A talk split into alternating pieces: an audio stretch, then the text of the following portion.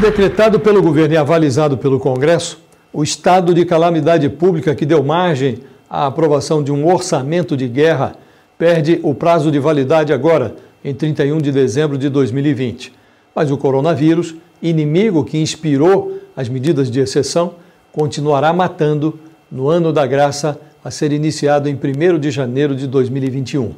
A diferença é que 67,9 milhões de brasileiros algo como 32% da população, vão à guerra sem o escudo do auxílio emergencial. Afora os pagamentos residuais que ainda serão feitos em janeiro a pessoas que tiveram o pedido de auxílio aprovado com atraso pelo governo, o socorro financeiro que teve duas versões, primeiro de 600 reais, depois de 300 reais, será reduzido a zero para 48,7 milhões de brasileiros. Outros 19,2 milhões voltarão a receber o Bolsa Família, cujo valor médio é de 192 reais por mês.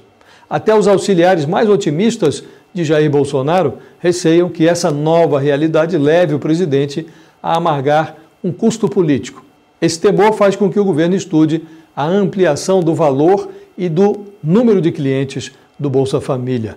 Mas o desejo esbarra no mesmo teto de gastos que levou o ministro Paulo Guedes, da Economia, a anestesiar o desejo de Bolsonaro de transformar o auxílio emergencial num programa novo que chegou a ser batizado de Renda Cidadã. A ausência de vacina é um complicador. Bolsonaro já notou que pode ter ladrilhado o seu próprio caminho para o inferno ao desdenhar do planejamento da vacinação. Ele adota um hábito antigo, é inspirado na propaganda. Baseia-se num procedimento elementar a personalização. Qualquer coisa pode ser vendida de óleo de peroba a disfarçatez se tiver uma cara e um enredo. Sempre que se vê em apuros, o presidente escolhe um inimigo e gruda nele um rabo e um par de chifres. Bolsonaro acaba de personalizar o seu novo demônio. Acusa os fabricantes de vacina de negligenciar o mercado brasileiro com seus 212 milhões de clientes potenciais. A acusação é esdrúxula, mas o capitão se comporta como se acreditasse que a terceirização das culpas o eximisse de qualquer tipo de exame, a começar pelo mais difícil, que é o autoexame. O comportamento desagrada até a equipe do Ministério da Economia, que não ignora a obviedade de que o crescimento econômico depende das vacinas. Esqueça os votos de Feliz Ano Novo.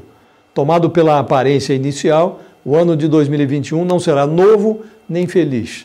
Exceto pela renda dos brasileiros, que diminui, tudo nesse início de década segue um viés de alta. Crescem o desemprego, a inflação, a dívida pública e os mortos por Covid. O volume de cadáveres segue em marcha batida rumo à marca dos 200 mil. A vacinação já começou em mais de 40 países. Transmitidas diariamente no noticiário da TV, as cenas transformam a esperança da plateia num sentimento crônico que convive com um medo agudo. O brasileiro chega às portas de 2021 com um único desejo: o desejo de virar jacaré.